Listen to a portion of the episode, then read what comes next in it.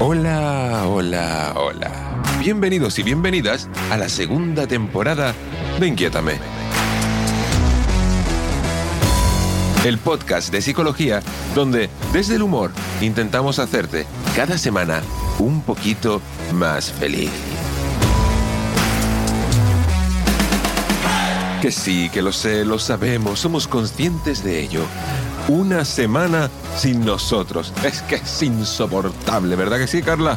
Pobrecito, si es que, si es que no sé por qué le hemos hecho esto, José. Somos unos desgraciados, Carla, pero es bueno para su eh, salud auditiva. Aunque es algo que nos ha permitido prepararnos para hablar hoy de... La normalidad. Tin. ¿Qué es la normalidad? ¿Por qué la gente intenta constantemente ser normal? ¿Tú qué piensas, Carla? Porque yo creo que la normalidad es algo súper curioso que genera muchísimo estrés a veces y creo firmemente es una generadora de muchísimos nervios y problemas innecesarios eh, para el ser humano. Creo que hay tanta gente que se siente rara que formarían, son tantos que formarían una nueva normalidad solo, solo ellos. Todo esto y mucho más en el podcast de hoy. ¡Comenzamos!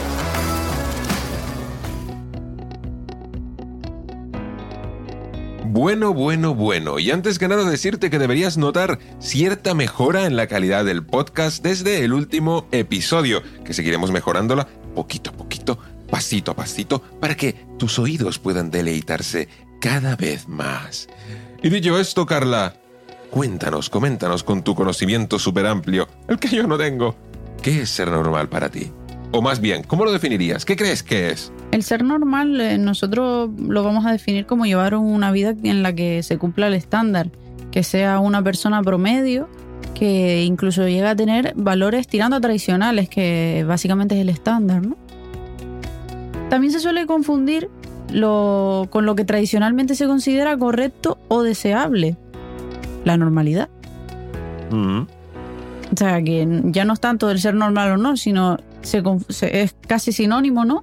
De es más correcto o es más deseable. Por ejemplo, es más normal que un niño sea más extrovertido que introvertido. No es normal, no es cuestión de normalidad, es cuestión de que es más deseable para la cultura en la que vivimos. socialmente. ¿Mm?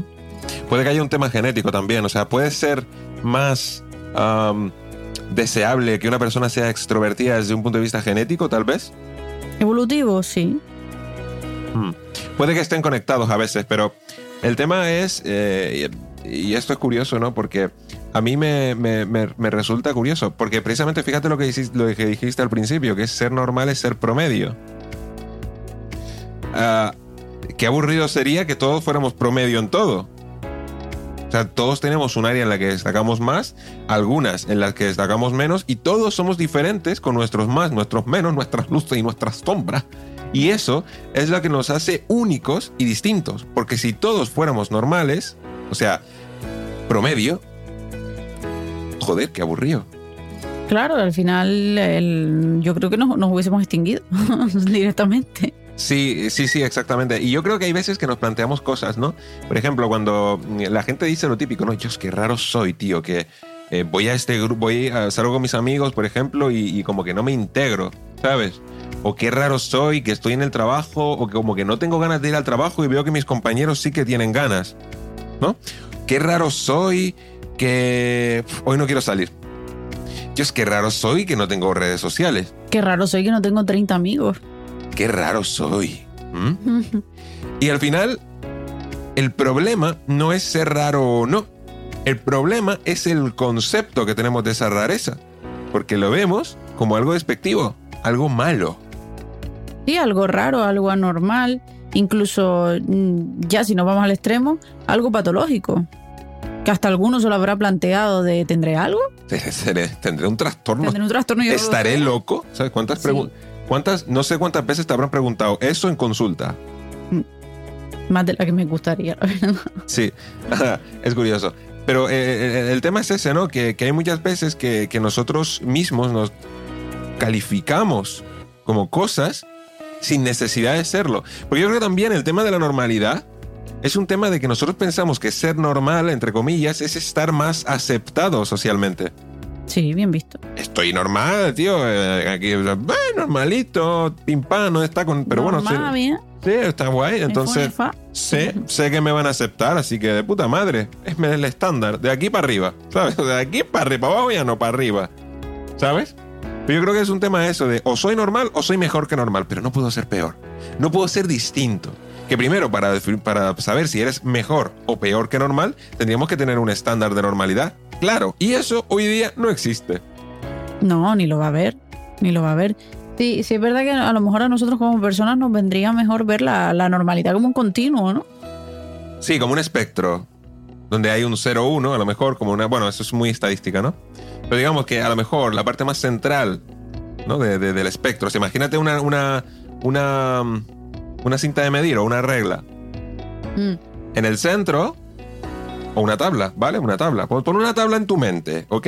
En el centro de la tabla, o sea, hay un. Es, es la, la- es la normal, o sea, es, lo- es lo que es normal. Luego, si, si te pasas para un lado o para otro, ya eres raro de cojones. No, pero fíjate que yo no lo definiría la- el continuo no tanto como, como normalidad, sino acercamiento al estándar. Claro, es que, pero porque precisamente la, la- la palabra normalidad es muy fea. Por eso pondría el estándar en medio. Y ya está. Me acerco más al estándar, me acerco menos.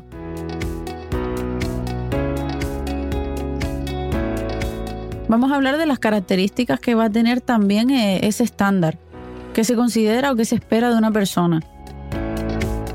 Por ejemplo, en nuestra cultura, en nuestra sociedad, pues se espera de, de las personas, pues que, por, ejemplo, llegados a los 30 años ya estés casado.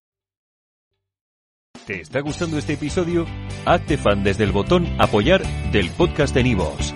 Elige tu aportación y podrás escuchar este y el resto de sus episodios extra. Además, ayudarás a su productor a seguir creando contenido con la misma pasión y dedicación.